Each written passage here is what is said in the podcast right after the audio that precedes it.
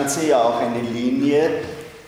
Das heißt, äh, wir haben versucht zu zeigen, wie sich große Denker, Keinerinnen, äh, Lösungen erarbeitet haben, um zu dem, was wir heute als Zivilisation verstehen und was mit Staat und mit einer Regelung von Gewalt und mit einem einigermaßen guten Leben der Staatsbürger, und zwar gutes Leben als Leben, aber auch gutes Verhalten zusammenhängt. Und wir wollen heute sozusagen zwei Gegner dieses Fortschrittes besprechen äh, unter dem Motto Herrenmenschen und Anarchisten. Und zwar solche, die das Unbehagen in der Kultur empfunden haben. Was ist denn das Unbehagen in der Kultur? Hat das jemand gelesen? Kennt das jemand? Ja?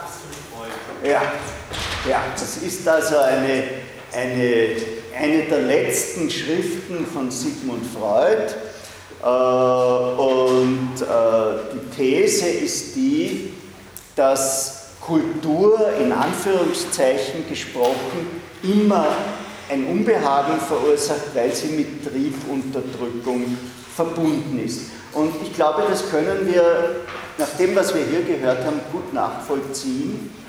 Äh, wir haben gehört, dass es 19 Begehrungen gibt und dass die Homo zum Lupus für den Homini machen. Und wir haben gehört äh, bei Augustinus, dass die Lust schädlich ist, weil sie den Verstand ausschaltet. Und wir, und wir haben also viele Gründe für dieses Unbehagen vernommen. Ich möchte jetzt nicht darauf eingehen, dass in dem ja auch ein, etwas, was wir so nebenbei immer wieder haben anklingen lassen, nämlich diese Fetischisierung des Begriffes Kultur im deutschen Sprachraum und dieses Herabsetzen des Begriffes Zivilisation. Äh, der englische Titel der Schrift von Freud heißt übrigens The Discontent of Civilization. Ja? Also das ist diese ungeheure Verwirrung. Äh, weiß jemand, wie dieser Huntington-Bestseller geheißen hat? Aus 1993. The Clash of Civilization. Und der deutsche Übersetzer hat es den Zusammenstoß der Kulturen genannt. Ja, und es gibt wirklich äh, Leute wie den Bassam Bibi, der zweisprachig ist äh, oder vielsprachig, die sagen, das Buch tickt auf Deutsch nicht mit dieser Titelwahl, ja, weil Zivilisation eben was anderes ist. Aber noch einmal, äh, Freud, das was Freud Kultur nennt, das ist mit einer Unterdrückung unserer Triebe zu tun und das hat ja, das hat ja etwas Wahres an sich. Schon Kant hat sich äh, die Frage gestellt, darüber haben wir gesprochen, wie wir Freiheit und Gebundenheit miteinander vereinigen können. Also wie wir mit unserer ungeselligen äh, Geselligkeit umgehen können. Und äh, im Grunde antwortet ja auch das Harm-Prinzip von John Stuart Mill, also der Staat soll nicht eingreifen in persönliches Handeln, solange nicht jemandem Schaden zugefügt wird, äh, darauf, weil das inkludiert eigentlich, dass es Wünsche, Triebe in unserem Egoismus gibt, die auf einen Harm, nämlich auf eine Beschädigung des anderen hinzielen. Und ich erinnere auch äh, an Tocqueville, an diese Idee, dass eben der Mainstream äh, uns unterdrückt, also dass der Wunsch sozusagen dabei zu sein, viele Facebook oder sonstige Freunde zu haben, äh, unsere Originalität vernichtet oder auch an Marx, an die Idee, dass das Kapitalverhältnis dessen Trägerklasse die Bourgeoisie ist, die Arbeiterklasse an ihrer Entfaltung hindert. Also das ist wirklich eine der sozialphilosophischen Grundfragen. Die Zivilisation ist eine Leistung. Wir haben das zivilisierte Verhalten unter dem Begriff Vernunft in unserer äh, Entwicklung subsumiert oder unter dem Begriff der Sensibilisierung, der Solidarisierung.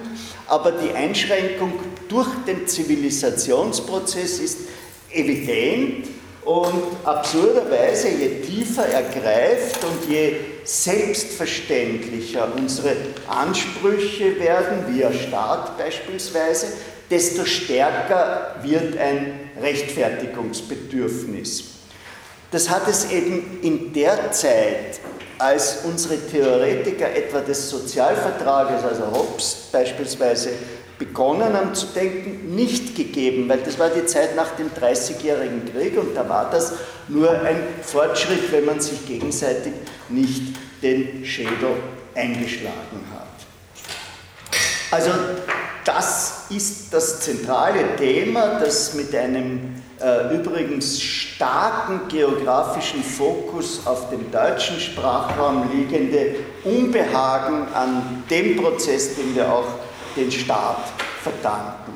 Die deutsche Romantik hat in der Vernunft eine der Grundlagen des Zivilisationsprozesses eine Verarmung gesehen, einen äh, Verlust an Authentizität, einen Verlust unserer Fähigkeit, die zweite Realität wahrzunehmen und damit äh, sozusagen ein Tor geöffnet für die Referenzautoren des Sigmund Freud, zu denen wir Schopenhauer und vor allem Friedrich Wilhelm Nietzsche zählen.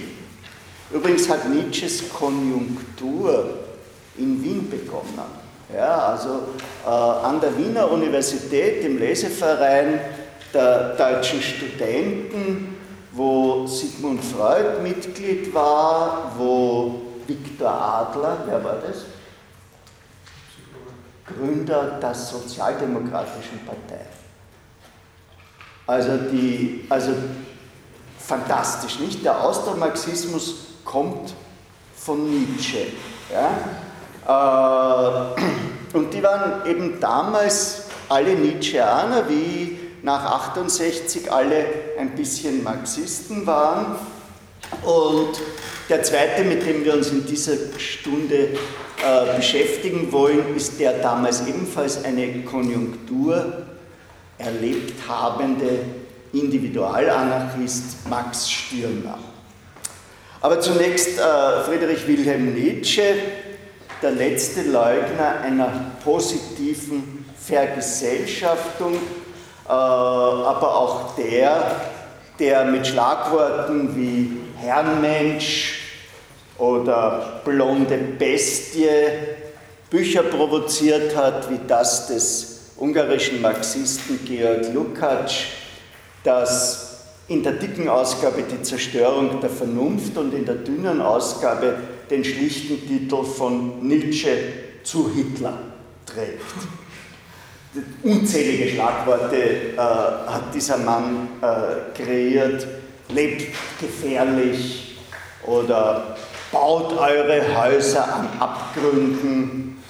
Äh, dass der Duce Benito Mussolini ein Nietzscheaner war, möchte ich nur so nebenbei erwähnen. Gleichzeitig ist das aber ein ähnlicher Fall wie bei dem Komponisten Richard Wagner. Äh, bei Wagner war es die Ehefrau Cosima, die das Ganze stärker ins nationalsozialistische Eck gezogen hat, als es äh, von Wagner möglicherweise intendiert war. Bei Nietzsche war es die Schwester, die mit dem Nationalsozialismus ein Bündnis zum Nachruhm einging.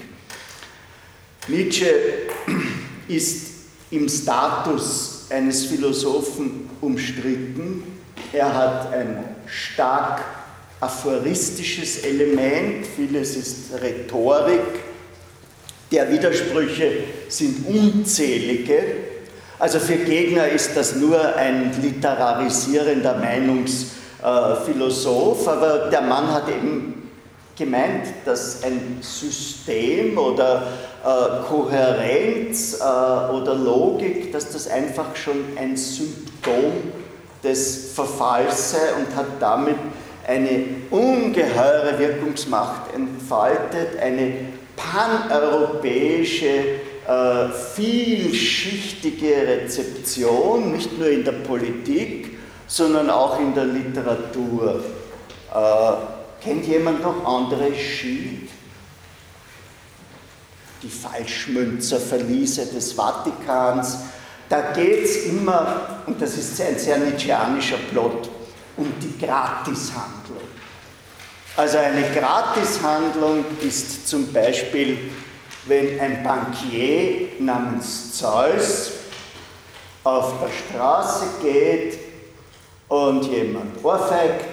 Der österreichische Schriftsteller Doderer hat das variiert und sagt, Entschuldigung, es sind nicht Sie, es ist nur Ihr Gesicht. Und ihm einen Umschlag mit Geld gibt.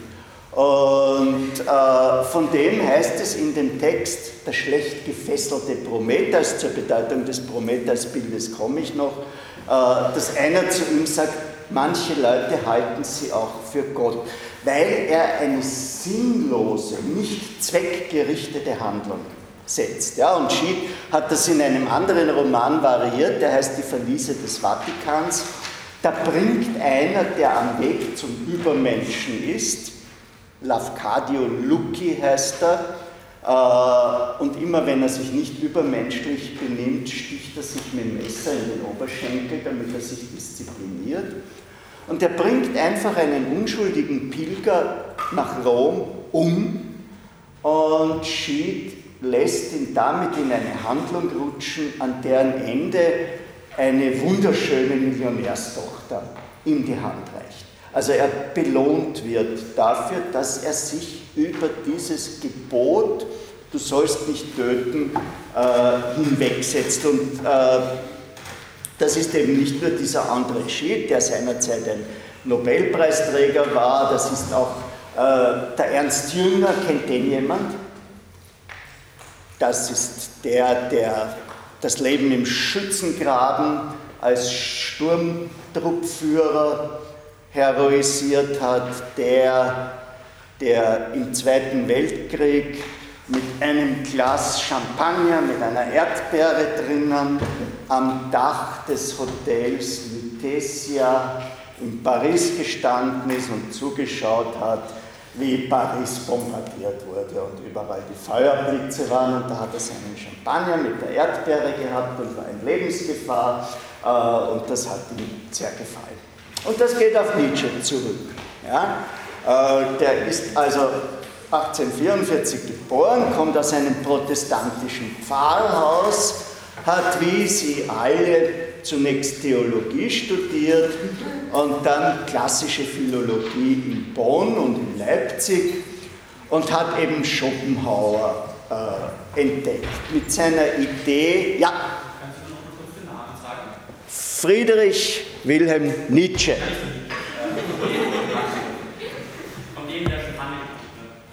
Ernst Jünger.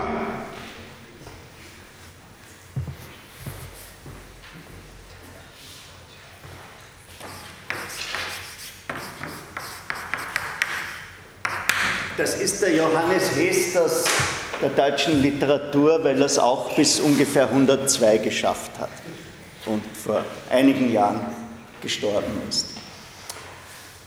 Äh, ja, ist also mit Schopenhauer in Berührung gekommen, mit dieser Idee vom blinden Willen, der unser Geschick leitet. Also äh, es ist nur der Wille zur Reproduktion, wir haben, wir haben keine Teleologie in unserem Leben, äh, es gibt keine Werte, die zivilisatorischen Errungenschaften bringen nichts, sondern wir machen nur immer weiter. War jemand schon einmal im Festsaal der, des Hauptgebäudes? Da hängen diese Klimtbilder. Ja? Oben am Dach, äh, am Plafond. Und diese Klimtbilder mit ihrem endlosen Reigen von Leibern bei der Philosophie und bei der Medizin, mit der Philosophie, die nichts zu tun hat mit den Problemen der Menschen, mit der Medizin, die ihren Rücken dem Leid zuwendet. Das ist alles sehr stark von Schopenhauer äh, beeinflusst. Und dann ist der, der publizistische Herold des Komponisten Richard Wagner geworden, auch er eben so ein Fall, ein Erneuerer, aber äh, extrem irrational und äh, ist ihm lange Zeit gefolgt und hat sich mit ihm dann entzweit über den christlichen Plot äh, in der Oper Parsifal. Er hat promoviert ohne dies und wurde 1869 in Basel Professor für Philologie. Da ging es ihm schlechter als mir. Er hatte nämlich nur drei Hörer, von denen er meinte, dass ihn keiner verstanden habe. Äh, aber das war auch eine bessere Mittelschule, wenn auch Jakob ist ein großer Name, dort unterrichtet hat. Und da hat er 1872 ein Buch geschrieben, Geburt der Tragödie aus dem Geist der Musik. Das wird uns noch ein bisschen beschäftigen. Äh, Philologen, wie zum Beispiel der Begründer der altgriechischen wissenschaftlichen Philologie Wilamowitz, aber den Namen schreibe ich nicht auf die Tafel, haben das abgelehnt und dann ist er krank geworden. Da gibt es verschiedene Theorien. Das eine ist, dass er an einer chronischen und extrem schmerzhaften Augenhinterwandentzündung gelitten hätte. Die andere Idee ist, dass es eine venerische Erkrankung war. Mit dieser Idee spielt Thomas Mann in seinem Roman Dr. Faustus. Er hat also das, das Lehramt aufgegeben, ist in die Frühpense gegangen, hat ein Wanderleben geführt. Nach diesem kurzen Frühling in Wien hat er erst 1888 die erste Anerkennung erfahren durch Georg Brandes, äh, hat aber 1889 in Turin einen Zusammenbruch erlebt. Ein Kutscher soll ein Pferd geschlagen haben. Nietzsche hat das Pferd umarmt und war von dem Pferd nicht zu trennen und wurde daraufhin in eine Heilanstalt gebracht, in die Obhut seiner Schwester gegeben und ist 1900 in Weimar gestorben. Das Nachlasswerk, der Wille zur Macht, steht im Verdacht der Redaktion durch die Schwester. Das ist halb und halb äh, gerechtfertigt. Er denkt in jedem Fall unsystematisch, ich habe das schon gesagt, der Wille zum System ist ihm ein Persönlichkeitsdefekt. Ja? Also äh, wenn, Sie, wenn Sie den beliebig aufschlagen, er ist ja als Ganzes im Netz, die Schlechterausgabe, äh, dann finden Sie eine Unzahl von Widersprüchen. Mal, ich bin der Prophet des Nihilismus, mal, ich bin die stärkste europäische Kraft gegen den Nihilismus. Wir finden eine sehr starke Tendenz zur Selbststilisierung, zur Exzentrizität, zur Widersprüchlichkeit, äh, sehr unterschiedliche Haltungen gegenüber Deutschen äh, und gegenüber Juden und eben als zentraler Satz den, der nichts wahr ist und das alles erlaubt ist.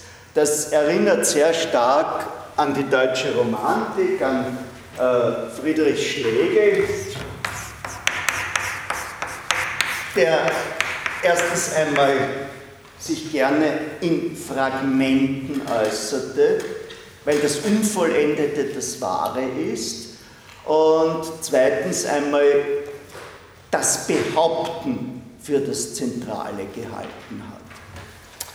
Eine seiner zentralen Stoßrichtungen war die paulinische Theologie, die er gelesen hat als ein Produkt des Ressentiments gegen das Leben, eine Verleumdung der Welt zugunsten eines nichtigen Jenseits. Und sein Vorschlag war zunächst einmal gar nicht so originell. Es war die Rückkehr zu den alten Griechen, zur Klassik, die Gräkomanie, wie das Schiller schon fast 100 Jahre vorher genannt hat, aber nicht in dem Sinn, dass das eben die tugendhaften Griechen sind, sondern dass er der Meinung war, die Griechen hätten eine Synthese, jetzt wird schwer, zwischen dem Dionysischen und dem Apollinischen geschaffen. Was ist das Dionysische? Ja, Sie lachen.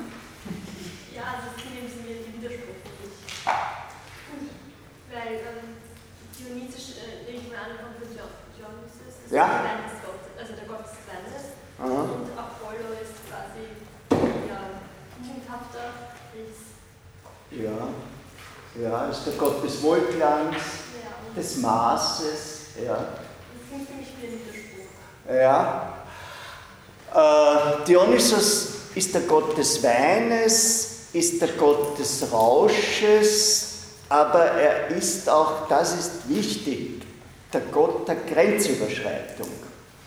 Also das erste literarische Dokument, wo Dionysos auftaucht, sind die Perser von Aeschylus. Hat das jemand einmal in der Hand gehabt?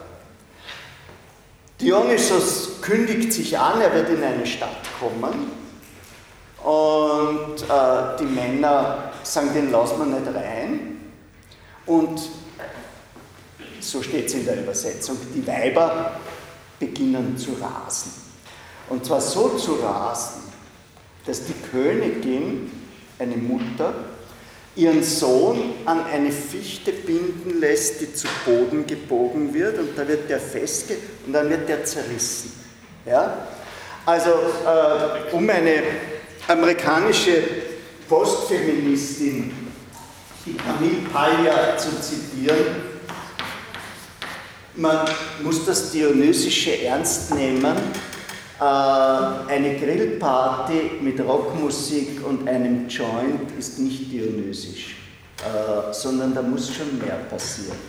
Und Nietzsche hatte eben diese Idee, um das einmal zu sagen, das ist keiner, der das gelebt hat, worüber er geschrieben hat. Ja? Das ist nicht der Marquis de Sade, einer dieser schwarzen Denker, die ihre Blasphemien wirklich ausgeführt haben und dafür dann auch in der Bastille gelandet sind und später äh, in Charenton, in einem Mittelding zwischen Gefängnis und Spital, äh, sondern das war ein schüchterner, introvertierter und eben vom Kopfweh geplagter Mann.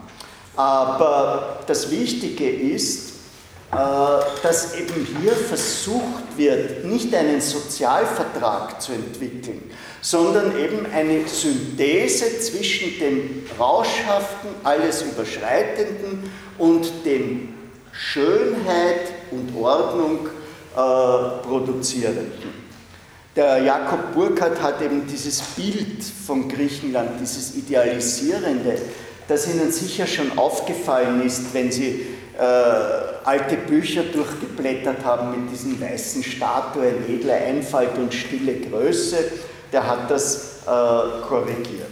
Also das ist einmal der erste Punkt gegen das, die paulinische Theologie für eine Bejahung eines Lebens, die eben auch etwas Verletzendes hat. Jesus äh, ist ihm eine positive Figur, aber eben eingesponnen in der Dialektik von Nihilismus und Dekadenz. Und die sieht bei ihm so aus, Erscheinungen des Niederganges können Durchgangsstadien zum Aufstieg werden.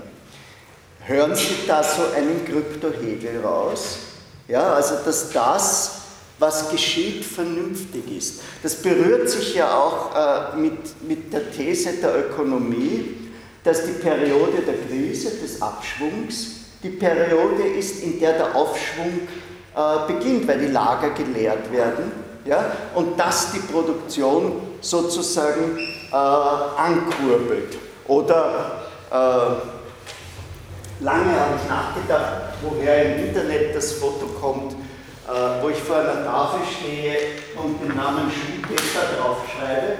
Das muss diese Stelle gewesen sein. Äh, es ist die Idee des Ökonomen Schumpeter, dass die Zerstörung eine schöpferische Kraft im Wirtschaftsleben hat. Also wenn man, wenn man Geschäftsideen pleite gehen lässt, die nichts mehr bringen, dann ist das ein schöpferischer äh, Akt. Und das ist also der, der zweite Punkt, äh, dass man das, was zu fallen droht, runterschmeißen soll, weil es nur so aufwärts gehen kann. Und der dritte Punkt ist der, ich zitiere, meine Philosophie ist eine der Hierarchien.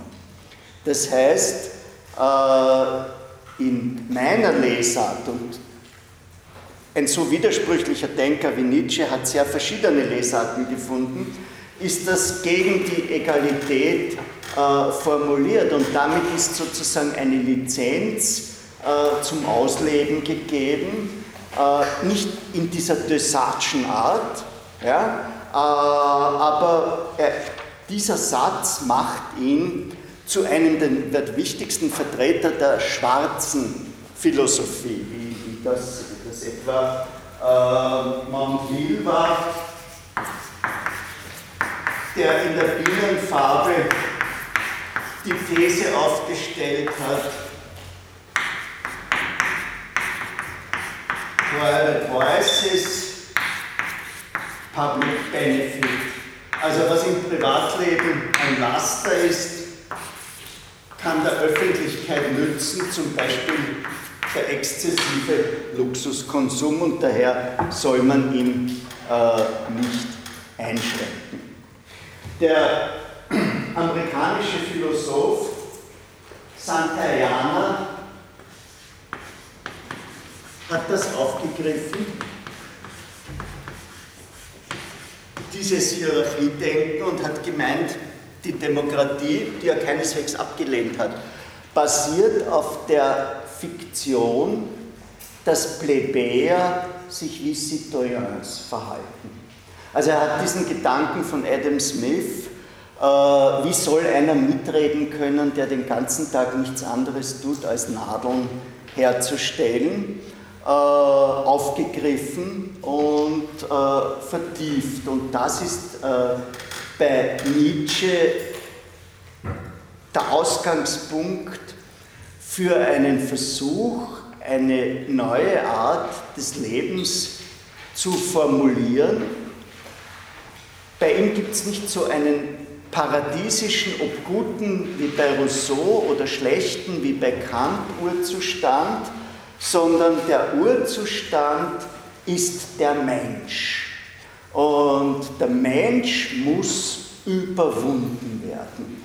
Und der Mensch wird irgendwann, und zwar durch den Übermenschen, und der Übermensch äh, wird irgendwann einmal auf den Menschen so zurückblicken, wie der Mensch das mit dem Neandertaler tut. Frühes, äh, überwundenes äh, Stadium. Und dieser Übermensch ist kein Aristokrat des Blutes, sondern er ist, das ist sehr protestantisch, eine Selbstschöpfung. Also der gegenwärtige Zustand, die Kleinheit äh, des Großen und die Stärke der Schwachen, das zeitigt eben die Konsequenz.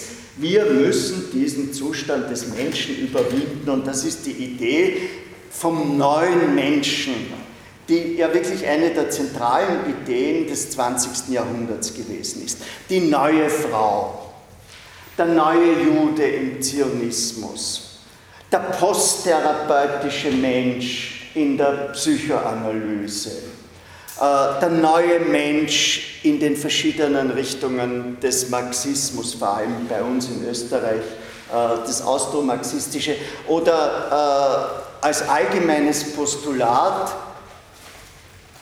formuliert in dem Gedicht von Rainer Maria Rilke, du musst dein Leben ändern.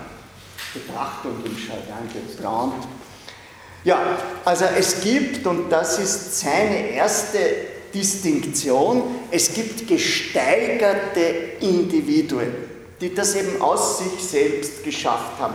Das ist also keine Philosophie des Glückes, und auch keine Mesotes, kein Mittelweg im Sinne äh, des vernünftigen Aristokrates, sondern äh, dem, dem J.P. Stern folgend eine Moralität der äußersten Anspannung.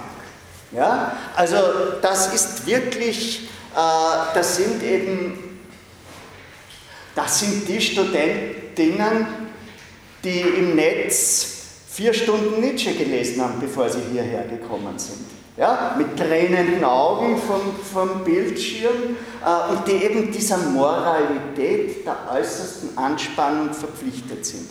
Das ist was anderes als die, die zuhören, mitschreiben, kommt erst beim zweiten Prüfungstermin der heutige Tag und beim zweiten Prüfungstermin brav schreiben, Einwortfrage, was ist bei Nietzsche das Ziel? Übermensch, ein Punkt.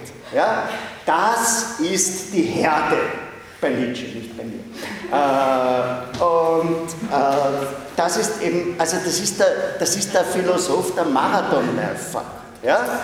der aber gleichzeitig für die Marathonläufer eine andere gesellschaftliche Stellung für selbstverständlich hält als für die Nordic Walker, die Fahrradfahrer äh, oder die Couch Potatoes.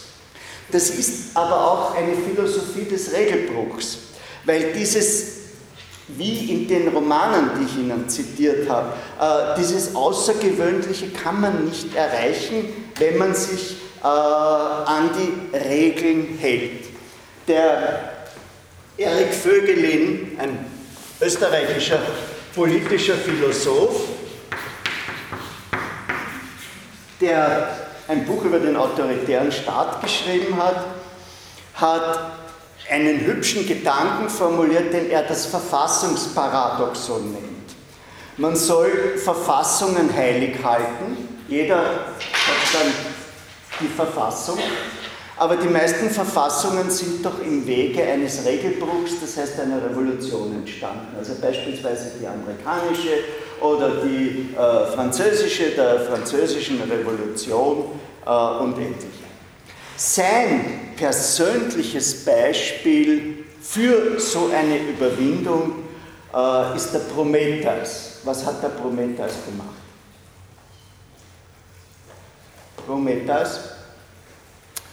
Ja? Der Prometheus steuerte das Feuer von den Göttern und gab es den Menschen. Ja.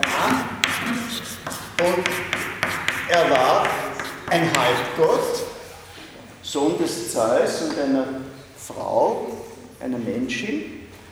Äh, und was ist ihm passiert? Er wurde an einen Felsen gekettet und jeden Tag von einem Adler, also der Adler fraß einmal jeden Tag die Leber. Nachgewachsen. Und das, der ist am Titelblatt des Nietzscheschen, also sprach Zarathustra, und zwar in dem Augenblick, wo er seine Ketten sprengt. Ja? Also das ist, der, das ist der Punkt. Damit ist dieser Prometheus wirklich zum Lichtbringer geworden, äh, wenn, er, äh, wenn er diese äh, Ketten sprengt. Und äh, jetzt kommt eben der Punkt, äh, das, ist eben, das ist eben nicht Hobbes. Äh, weil solche Leute verlieren die Stabilität, die der Leviathan garantieren soll. Das ist auch nicht der Versuch einer Balance, wie das bei Locke war oder die Volonté Générale. Das ist einfach der Heros oder das Genie oder wie auch immer. Das ist kein positiver Vertragstheoretiker, aber einer, der sich den Mechanismus des Vertrages sehr genau angeschaut hat und den Vertrag einfach negativ bewertet. Und zwar deswegen, weil die Schwachen die Mehrheit sind und die Schwachen fesseln die gesteigerten Individuen durch die Regeln von Moral, Zivilisation und ähnliches. Also Moral ist eine Konspiration der Schwachen, damit sie die Starken an ihrer Entfaltung hindern. Ich weiß nicht, schaut sich jemand manchmal im Spektrum am Samstag die Lasen-Comics an? Da gibt es einen schönen Comic, da sitzen alle auf den Bäumen, ja, unsere Ahnen, und einer geht unten und richtet sich auf. Und oben am Baum sitzt einer, hat einen Stein in der Hand, wurfbereit und sagt, hält sich für was Besseres der Junge, wird nicht lang halten. Also, die, die oben halb effisch am Baum sitzen, die zerschmeißen unter Berufung auf die Regeln den, der gerade äh, gehen will. Ja, und äh, wenn wir im Hops bleiben, also in diesen zwei Freiheiten, der Freiheit des Schafes und der Freiheit des Wolfes, dann entsteht ein ganz ein anderes Narrativ. Ja? Äh, das sind die Wölfe, die einsamen Wölfe. Hermann Hesse, Steppenwolf. Es war einmal ein Mann, der hieß Harry Haller, liest man das noch? der war ein Steppenwolf. Ja, äh, also wenn man das umlegt, wenn man Nietzsche auf Hobbes umlegt, dann verschwören sich die Schafe zu ihrem Schutz gegen die Harry Hallers, gegen die Steppenwölfe ja, die wir äh, sozusagen, die ohne Bindung durch die Gefahren ziehen äh, und wenn sie einmal Hunger haben, dann werden sie durch die Jäger äh, eingeschränkt. Aber das ist nicht das Ganze, sondern äh, diese gesteigerten Individuen, diese einsamen Wölfe, die sind das, die einer Gesellschaft überhaupt ihre Dignität geben. Also eine Gesellschaft, Nietzsche exemplifiziert das an den Griechen und an der Renaissance mit ihren gesteigerten Individuen und mit ihren kulturellen Leistungen. Eine Gesellschaft rechtfertigt sich durch die kulturellen Leistungen, die sie hervorbringt. Ja? Also, damit wir das einmal klarstellen, nicht durch soziale Gerechtigkeit, nicht durch den Umgang mit dem weiblichen Teil oder durch den Reichtum, die Macht, das Wirtschaftswachstum, die Nachhaltigkeit oder sonst etwas, sondern sie rechtfertigt sich durch die kulturellen Leistungen. Also die Renaissance ist ein Höhepunkt und es ist vollkommen wurscht, was dort passiert ist äh, oder nicht passiert ist. Ja? Wovor? Ja, vor der Geschichte. Also es ist der, der, der, der Hegelsche Gedanke schwebt wohl über dem, äh, dass die Weltgeschichte das Weltgericht ist. Ja?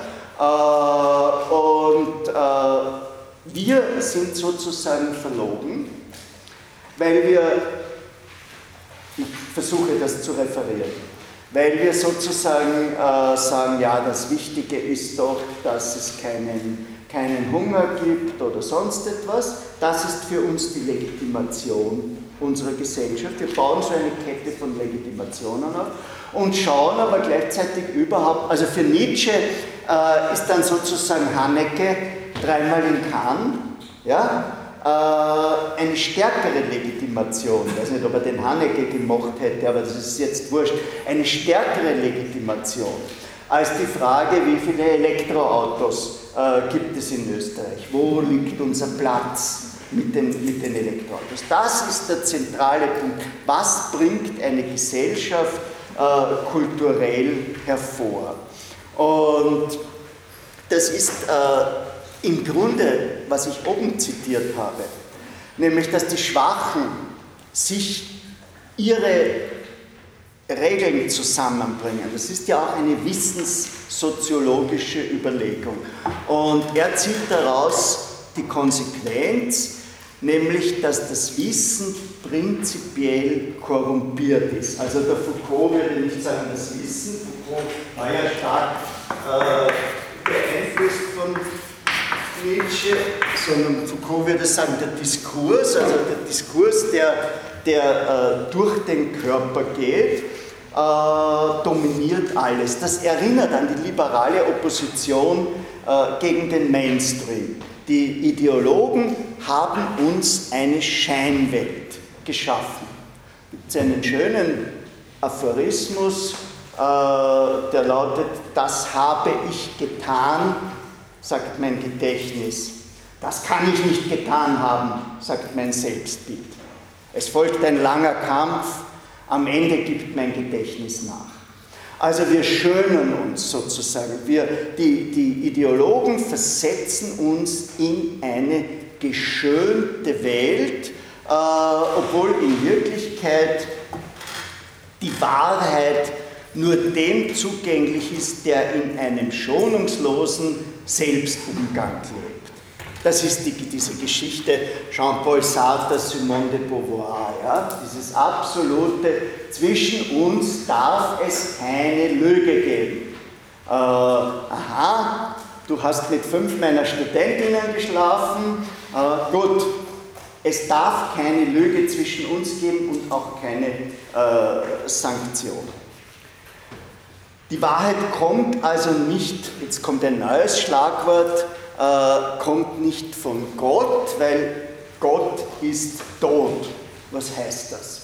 Wenn Sie den Suchbegriff bei der schlechter Ausgabe reingeben, es kommt mindestens dreimal vor, vielleicht finden Sie es öfter als ich. Äh, es geht hier um ein verbotenes Wissen, das nur die Eingeweihten haben, das man nicht publik machen darf. Das heißt, es ist nicht diese Transparenz wie bei Kant in der Friedensschrift. Es ist keineswegs so, dass der, der was weiß, es den anderen verkünden muss, sondern der muss sich andere geeignete, eingeweihte äh, suchen und die wissen, dass Gott einfach nicht mehr die legitimierende Instanz ist. Dass das aber nicht heißt, dass es noch legitimierende Instanzen gibt. Also äh, Nietzsche stellt die Frage, Gott ist tot, aber was habt ihr an seine Stelle gesetzt? Und äh, in der psychoanalytisierenden Konsumkritik des Erich Fromm zum Beispiel äh, wird eben der Konsum an die Stelle des früheren äh, Gottes gesetzt. Also wichtig ist hier erstens einmal das geheime Wissen, das Wissen, das nicht das akademische Wissen ist, sondern das zwischenmenschlich weitergegeben wird. Wenn ich wieder den André Schied äh, erwähnen darf, der ein Buch geschrieben, uns aber lehrt die, nährt die Erde, wo es eben um so einen Menalkas geht, der sich im Vorwort des Buches von seinem Mentor verabschiedet. Also äh, Recht hat immer der Junge, der die Wahrheit des Alten begriffen hat, aber dann diesen Alten verlassen muss. Bei der avantgardistischen Bewegung der Futuristen, die geführt wurden von einem sehr lustigen Mann namens Marinetti, gibt es eine schöne Geschichte, wie sie alle in einem Flugzeughangar sitzen. Bei den Futuristen waren alle Flieger 1912. Und das Dach ist löchrig und ihre alten Flugzeuge stehen herum. Und sie wärmen sich am Feuer ihrer vergilbten Schriften und sitzen da und wissen, sie sind 40 und jetzt kommen die Jungen, die von ihnen gelernt haben und die werden sie umbringen.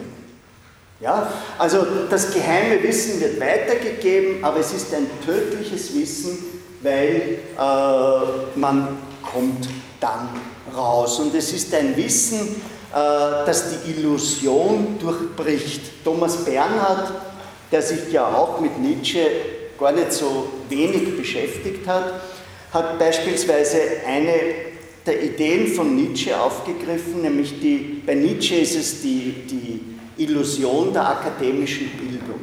Ja? Also für Nietzsche ist das alles, was wir hier tun, nur deswegen gut, damit die ein oder zwei von denen, die jedes Jahr inskribieren, äh, ihren Weg zum Übermenschentum finden.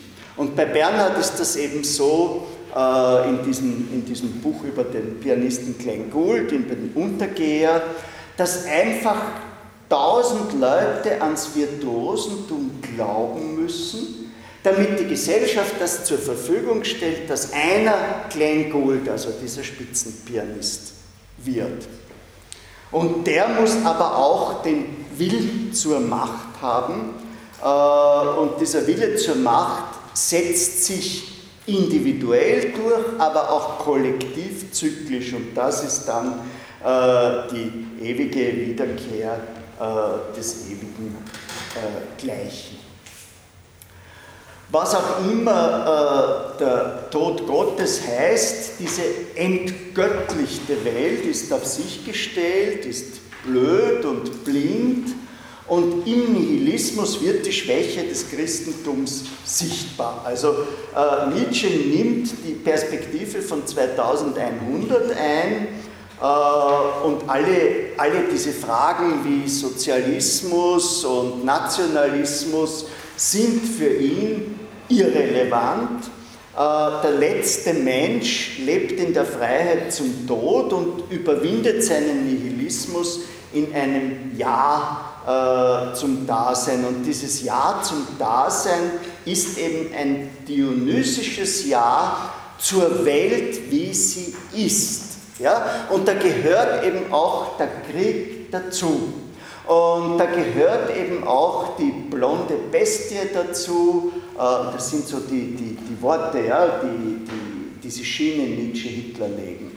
Die blonde Bestie, die das neue äh, Reich gründet und die eben eine neue äh, Aristokratie schafft. Die Aristokratie der Freien, der Übermenschen, das heißt jener Außenseiter, die der John Stuart Mill durch die Gleichheit gefährdet sah und für die er gesprochen hat. Mill hat für die Außenseiter gesprochen und bei Nietzsche sprechen die Außenseiter. Ja, äh, und sagen nicht, wir wollen Toleranz und wir wollen unsere Dissenting Opinion äh, gleichberechtigt leben oder sonst etwas, sondern sagen, nein, wir äh, haben den Willen zur Macht, wir attackieren die Gleichheit, wir attackieren die Sklavenmoral, die uns an der äh, Vollendung hindert. Also nochmals, Moral ist eine Verschwörung äh, der Schwachen zum Obezieren, sagt man in Wien, zum Obezieren äh, der Starken.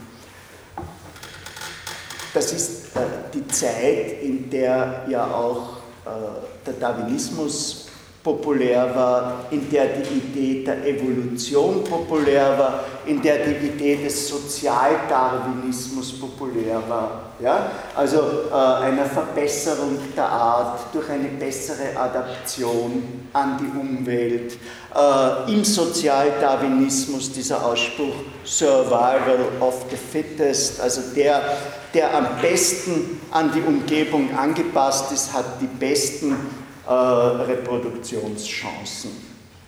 Also das ist kein Philosoph der Gesamtschule, äh, kein Philosoph einer behindertengerechten äh, Institution, sondern das ist eben einer, der doch stärker dem Sozialdarwinismus zuneigt, wenn er nicht positiv auf ihn referiert. Dieser Tod Gottes ermöglicht bzw. erzwingt einen neuen Lebensstil. Äh, und der begünstigt den Kampf zwischen den Schwachen, die sich zum Gehorchen zurücksehnen. Wie heißt das spirituell von Bob Dylan? You got to serve somebody. Ja? Äh, und denen, die authentisch leben wollen, das heißt, äh, die niemanden äh, dienen wollen. Da könnte man auch Bob Dylan zitieren, Ain't gonna work on Maggie's farm no more. Und die leben eben in dieser Balance zwischen dionysisch und apollinisch, die schon das Frühwerk gepriesen hat. Es gibt verschiedene ästhetisch differenzierte Menschentypen bei ihm, diese Prometheus gleichen Barbaren. Der Barbar ist bei Nietzsche eine positive Figur. Ja? Also er ist eine Figur der Krise, die gleichzeitig das Neue schafft. Das referiert äh, ein wenig auch auf Tacitus, also auf die Beschreibung 50 oder 60 Seiten bei Tacitus, äh, wie die Barbaren das römische Reich sozusagen umkrempeln. Ja? Indem sie einerseits eine raffinierte, verfeinerte Kultur zerstören und andererseits äh, eben das Gleiche machen. Also es gibt diese Prometheus-gleichen Barbaren, es gibt die philosophischen Gewaltmenschen und dann gibt es die die, die Künstlertyrannen und das ist einer der vielen Hitler-Punkte äh, in seinem Werk. Das hat noch einmal keine Systematik, aber eines steht fest, die Zivilisation ist unser Verfall. Und im achten Kapitel von Menschliches und Allzu Menschliches wird auch ein Blick auf den Staat gerichtet. Äh, in den Vorreden zu den fünf ungeschriebenen Büchern, äh, von denen eines der griechische Staat heißt. Das finden Sie wirklich alles im Netz. Äh, heißt es, die Moderne werde am Mangel des Sklaventums zugrunde gehen. Also der Sklave gehört zum Wesen einer Kultur und dann kommt der wirklich unverschämte Gedanke, man müsse das Elend der arbeitenden Menschen gesellschaftlich steigern, um einigen Herrenmenschen die Erfüllung ihrer Aufgabe zu ermöglichen. Also es gibt wirklich wie bei Aristoteles Herren und Sklaven und die Gründung einer neuen Gesellschaft ist im Grunde ein barbarischer Akt. Der Hoffmann, den Sie, glaube ich, in dem, dem Räder drinnen haben, äh, nimmt das äh, ganz real äh, und äh, sagt eben, durch die Unglaubwürdigkeit Gottes sind neue äh, Distinktionen äh, entstanden. Bescheiden, arm und schwach ist gut, reich und mächtig äh, ist schlecht. Und äh, Nietzsche opponiert denen und nennt den Staat den neuen Götzen, das Schutzorgan das, der viel zu vielen. Äh, und zwar deswegen, auch das kälteste aller Ungeheuer, also nicht wie der Leviathan, ein künstlicher Mensch und ein Ungeheuer, sondern ein kaltes Ungeheuer, weil er das schöpferische, äh, das nach Steigerung verlangende Leben tötet. Also das ist wichtig, es gibt keine Regeln bei der Steigerung. Die Expansion ist immer äh, legitim. Es gibt eine Unschuld des Werdens und die spricht uns frei. Also der, der, der Serienkiller Jack Unterweger äh, war ohne Zweifel eine Einheit von Dionysisch und Apollinisch, Schriftsteller und Prostituiertenmörder. Äh, der hat halt probiert, in der Unschuld, in der Unschuld des Werdens.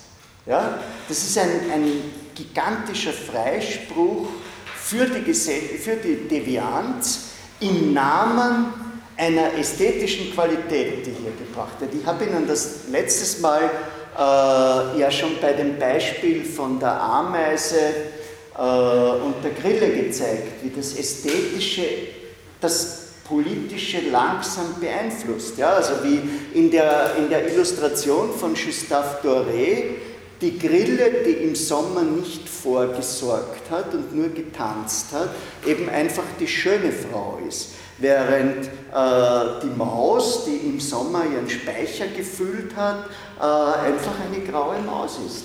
Ja? Äh, und äh, wahrscheinlich, die Point ist halt anders. Nicht? Also bei, bei äh, in der, in der Fabel äh, heißt es jetzt tanze auch. Da wird die Härte äh, gegen die Repräsentantin der Kultur gerichtet. Bei Nietzsche äh, ist sie die, die geschützt werden soll. Also Staat ist eben dort, wo der langsame Selbstmord aller Leben heißt. Und äh, schwindet die Religion, dann hat der Staat eigentlich seine Funktion verloren, weil Religion, Gott und Staat eine untrennbare Einheit jenseits jedes Vertrages äh, dargestellt haben. Ein Vertrag im positiven Sinn ist Nietzsche überhaupt nicht denkbar, auch ein Kompromiss nicht, weil das eben den Willen zur Macht einschränkt. Er hat mit einigen Lösungen gespielt. Äh, eine war eine Rettung des Staates sei der Militarismus, äh, eine andere war eine kasernenhofartige Lösung der sozialen Frage. Hat jemand Fritz Langs Film Metropolis gesehen? Also wo die da alle so marschieren, die Arbeiter in dieser künstlichen unterirdischen Stadt. Äh, das, das ist sein Bild und der ewige Frieden den Kant versucht hat, institutionell abzusichten, ist ihm einfach im Lichte des Willens zur Macht lebensfeindlich. Also Krieg ist ein schöpferischer Akt. Es ist auch die Auslese, die mit ihm verbunden ist. Es ist die sinnlose Heldentat. Äh, Nietzsche war in der Kriegspropaganda eine zentrale Figur und äh, ich habe wirklich von einem Urgroßvater eine Feldausgabe des Zarathustra aus dem Ersten Weltkrieg. Also die haben das den, die haben das den Soldaten in den, in den Tornister gegeben und der Ernst Jünger äh, mit seinem Champagner und trinken und mit seiner Idee vom authentischen Leben äh, als, als äh, der, der in der Nacht die Schützengräben überfällt, gehört ja äh, auch dazu.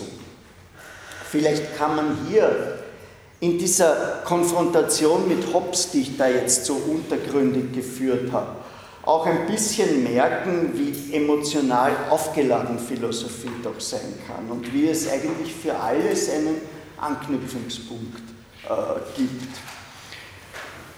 Demokratie, ich zitiere das, äh, ist die historische Form vom Verfall des Staates, Konsequenz des Todes Gottes ist die Delegation an Privatpersonen. Und das ist eigentlich historisch nicht richtig.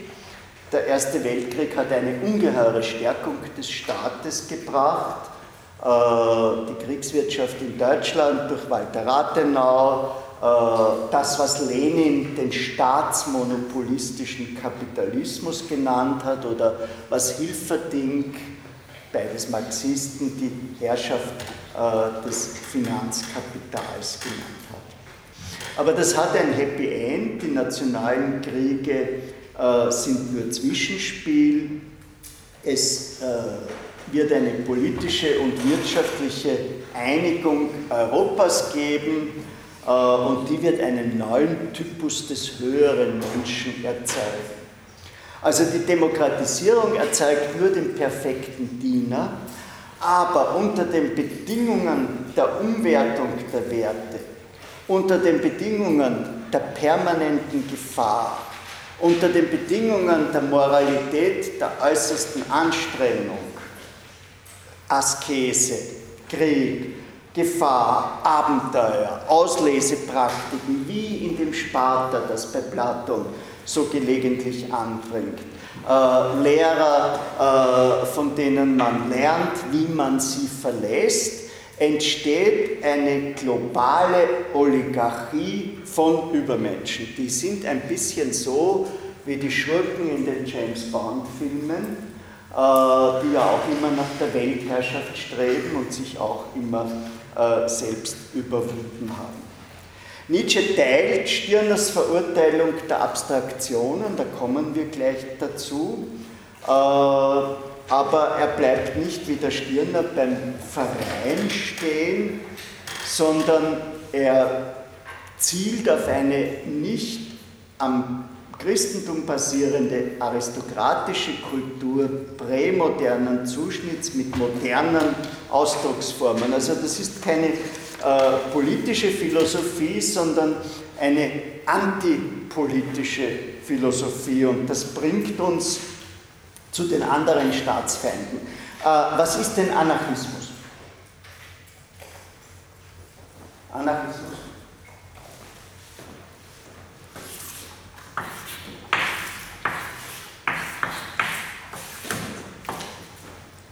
Anarchia, ja. Äh, das jegliche Fehlen von Recht und Ordnung und einer Gesetzmäßigkeit. Naja, die Achia ist die Herrschaft, ja? Die Herrschaftslosigkeit, ja? Also, äh, so, was fällt uns jetzt dazu ein, nachdem wir uns da so 13 Mal getroffen haben und über Hobbes geredet haben? Äh, was fällt uns das ein, wenn wir das Wort Herrschaftslosigkeit hören? Ja? Angst der Jungstraße. Gut. Ja, Sie wollten was sagen? Ja, die, der Naturzustand halt. Ja. Jeder ist frei. Ja, aber über diesen Naturzustand haben wir eben bei Hobbes gehört, dass er gefährlich ist. Und bei Rousseau haben wir gehört, dass er, dass er limitiert ist. Also, äh, wie wird das äh, funktionieren? Vielleicht ein bisschen was äh, zum Kontext. Äh, einen staatslosen Zustand, darüber haben wir in der Marx-Stunde gesprochen, gibt es ja auch im Marxismus. Also der Staat stirbt ab. Verstehen sich Marxisten und Anarchisten? Nein. Nein, nein, nein. Schärfsten Kritiker der Elche waren früher selber welche. Äh, nein, und zwar, und zwar deswegen, weil der Marxismus, so der anarchistische Vorwurf, sich in seiner Durchsetzung autoritärer, das ist das Schlüsselwort, das er statt Herrschaft äh, verwendet wird, äh, Methoden bedient. Das heißt, es gibt schon im Hier und Jetzt eine Tendenz zur Selbstregulation. Ja, sicher, es geht um die Ausschaltung des Kapitalismus, äh, aber diese Selbstregulation, kann auch auf eine andere Art und Weise erreicht werden. Äh, der Fürst Krapotkin, ein Theoretiker der Herrschaftsfreiheit, der 1917 gestorben ist, ursprünglich ein, ein politischer Flüchtling aus Russland, äh, hat es in einem Buchtitel so ausgedrückt, gegenseitige Hilfe in Natur und Tierreich. Also es gibt schon im Hier und Jetzt eine in uns verankerte äh, Tendenz, uns wechselseitig zu unterstützen. Das ist antihopsisch gedacht. Ja? Und da sind auch die Grenzen des äh, Naturzustandes von Rousseau nicht inkludiert. Das ist ein bisschen, oh je, jetzt fliegt es auf. 5000 Jahre, Schulden, die ersten 5000 Jahre und ich habe den Autor vergessen. Ist jetzt gerade, das ist der Mann, der die Occupy-Bewegung gegründet hat. Ja? Äh, und dessen, dessen Kernthese, ein, ein rausgeschmissener Professor aus Yale, der jetzt in London unterrichtet, und dessen Kernthese, die ist, äh, Schulden sind das wichtigste Instrument, um Menschen zu verknechten. Die herrschaftsfreie Gesellschaft ist die Gesellschaft, die das Rechtsinstitut der Schulden überhaupt nicht kennt ja? Äh, sondern die eine Möglichkeit gefunden hat, das mutuell zu erledigen. Also äh, das Buch ist, schauen Sie nach, Schulden die ersten 5000 Jahre. Äh, ich glaube, die Übersetzung ist gerade im Erscheinen äh, und wird demnächst die, Bestsellerlisten sprengen. Äh, in Interviews ist auch einer der Gründe, ich habe es noch nicht gelesen, in Interviews gibt er so Beispiele wie Ihr Auto hat einen Defekt, Sie brauchen einen Wagenheber, ich weiß nicht, warum man das nimmt, Sie gehen zur Bank, nehmen sich einen Kredit auf, um sich einen Wagenheber zu kaufen. Äh, nachher haben Sie einen nutzlosen Wagenheber in der Garage herumliegen und Schulden bei der Bank wenn sie zu einem Freund gegangen wären und das heißt, sie sind ein Knecht der Bank. Ja? Wenn sie zu einem Freund gegangen wären, äh, der ihnen seinen Wagenheber geborgt hätte, dann wäre der nutzlose Wagenheber endlich benutzt worden. Äh, sie hätten den gleichen Effekt, wären immer noch ein freier Mensch und könnten ihren Freund als, als Dankeschön zum Dinner einladen und ihr hättet Spaß miteinander.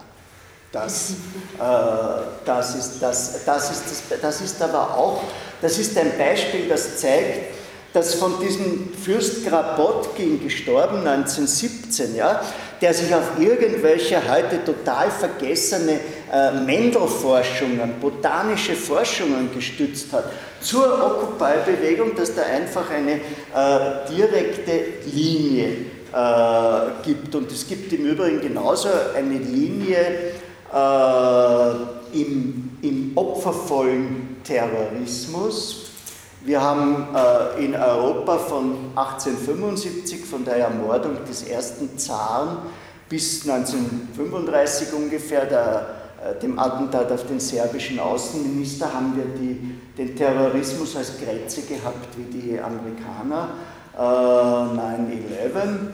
Und interessanterweise hat einer, der mal äh, in ein Kaffeehaus eine Bombe geschmissen hat, weil ihm das schon auf die Nerven gegangen ist, diese Bemerkung, die anarchistischen Terroristen töten Unschuldige, das mit dem Schrei getan, il n'y a pas des innocents, es gibt keine Unschuldigen. Ja? Und das haben wir ja von muslimischen Terroristen auch schon, äh, auch schon gehört. Ja, also nach dieser kleinen Rekonstruktion von Analogien im Umfeld zu dem Max Stirner. Das ist ein toller Name, Stirner, der heißt aber nicht so, der heißt eigentlich Schmidt, äh, ist 1806 in Bayreuth geboren und 1856 in Berlin äh, im Elend gestorben, hat an einem Mädchengymnasium unterrichtet, war ein Linkshegelianer, hat etwas Revolutionäres getan.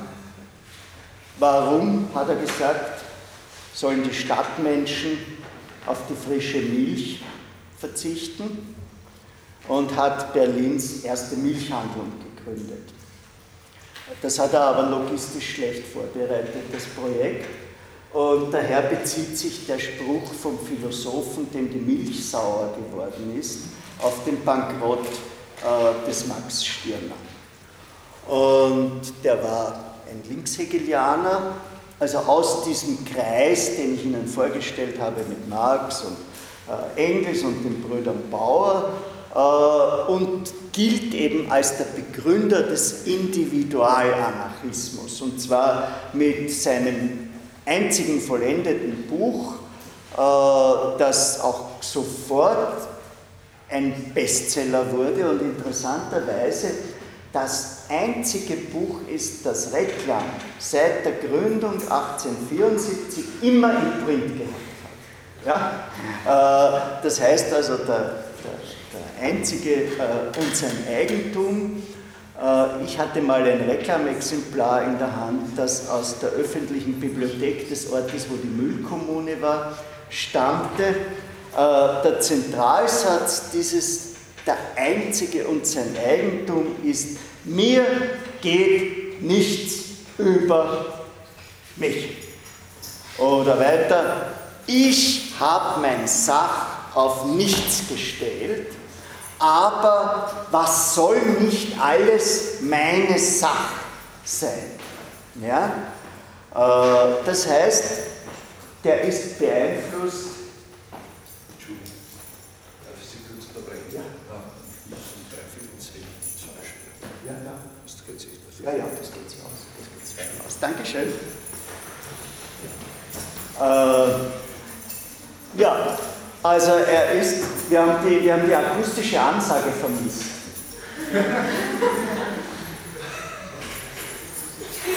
äh, also für ihn ist alles das, was wir hier abgehandelt haben, nichts anderes als eine heillose Abstraktion. Imaginär, unendlich, nichtig, einzig real ist dieses empirische Ich, das ich anfassen kann, äh, das sich realisieren will, das seine Befriedigung haben will. Ich erhebe Anspruch auf alles. Das ist ja auch eine Antwort auf Hobbes. Ja? Äh, und der sagt so Dinge wie, ich will dich verbrauchen, wie ich das Salz verbrauche. Ja? Also da ist nichts mehr eine, eine, eine Schutzinstanz oder sonst etwas. Äh, nun ist, der erlebt das alles aus sich, die Welt ist mein Geschöpf, es ist ein Spuk, was ich äh, nicht anerkenne. Jetzt ist das äh, ja eigentlich nicht sonderlich sinnhaft, weil wie soll das gehen? Das wissen wir von Hobbes. Die 19 Begehrungen sind ja mehr als 19, da stressen sich. Aber dennoch steckt offensichtlich eine ungeheure, immer noch greifende Provokation. Marx und Engels haben 200 fade Seiten gegen den äh, in der deutschen Ideologie geschrieben. Äh, das heißt, so stark war die, äh, war die Provokation und äh, diese, diese Idee äh, einer generellen Regel- und Eigentumsfeindlichkeit, da steht wirklich der Satz drinnen, kein Privateigentum, auch nicht bei der letzten Hose, den auch ein Schriftsteller namens P. Traven, der ein Anhänger dieses Stirner war, aufgegriffen hat. Äh, äh, also diese, diese äh, Eigentumsfeindlichkeit durchzieht das alles. Wie löst er das? Ungeheuer schwach in Form von Stämmen. Also die Menschen bilden einen Verein und in diesem Verein schließen sie sich zusammen. Die Lösung ist schwach, weil sie mit der soziologischen Realität einer, einer großen Gesellschaft überhaupt nicht korrespondiert. Ja, wir können uns zu allen möglichen, zu Kleingruppen zusammenschließen, zum, zum, zum Golfspölen äh, oder, oder äh, zum CD-Tauschen oder alles Mögliche, aber wir können damit nicht einen Staat machen und genau das will er nicht, sondern äh, anstelle des komplexen Organismus Staates, der nur darauf zielt, uns mit Scheinargumenten zusammenzudrücken, schlägt er uns vor, dass wir uns in Vereinen organisieren und die würden dann auch äh, die Frage von Lohnarbeit und Kapital lösen, indem der Verein einfach zum Arbeitgeber sagt, wir wollen nicht mehr zu diesem Lohn arbeiten. Darüber hat Marx herrlich gespottet.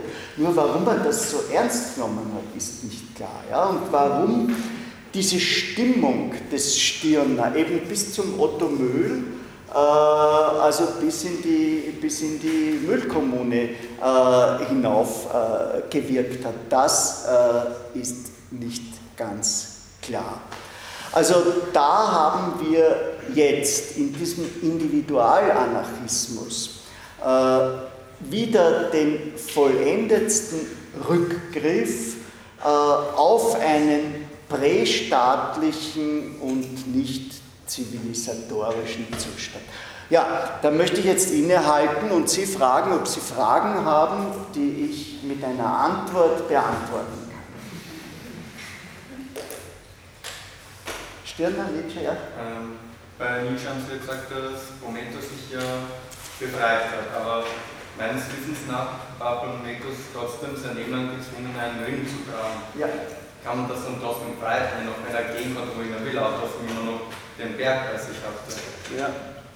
Das ist, ich glaube, das ist bei all den, bei all den Nietzscheanern die Frage, äh, es, die, eine schöne Nietzsche-Interpretation ist von Norbert Reichel, der sagt, die Attraktivität Nietzsches besteht darin, dass die Intellektuellen ihren schwindenden Einfluss kompensiert haben, indem sie sich zu heroischen Übermenschen erklärt haben. Ja? Also äh, das symbolische und reale Kapital der Intellektuellen ist im 20. Jahrhundert geschwunden und Nietzsche mit seinen schiefen Bildern hat ihnen geholfen, das aufzufangen. Also wenn Sie zum Beispiel, äh,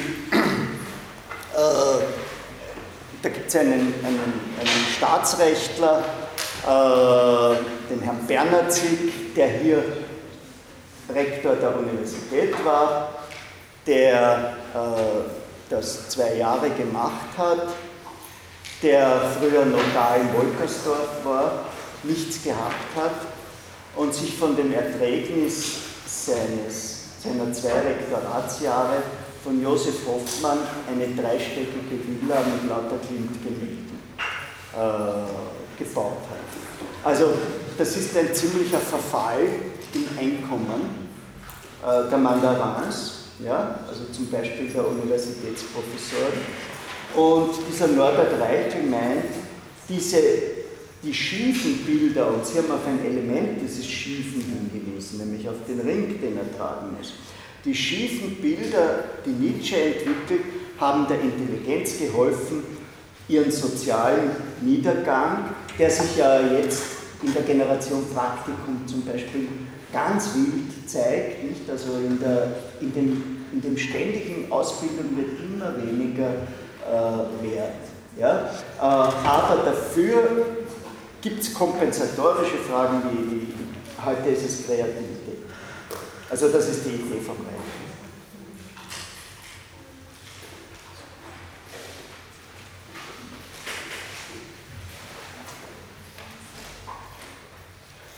Also, wir sehen uns morgen in der Früh.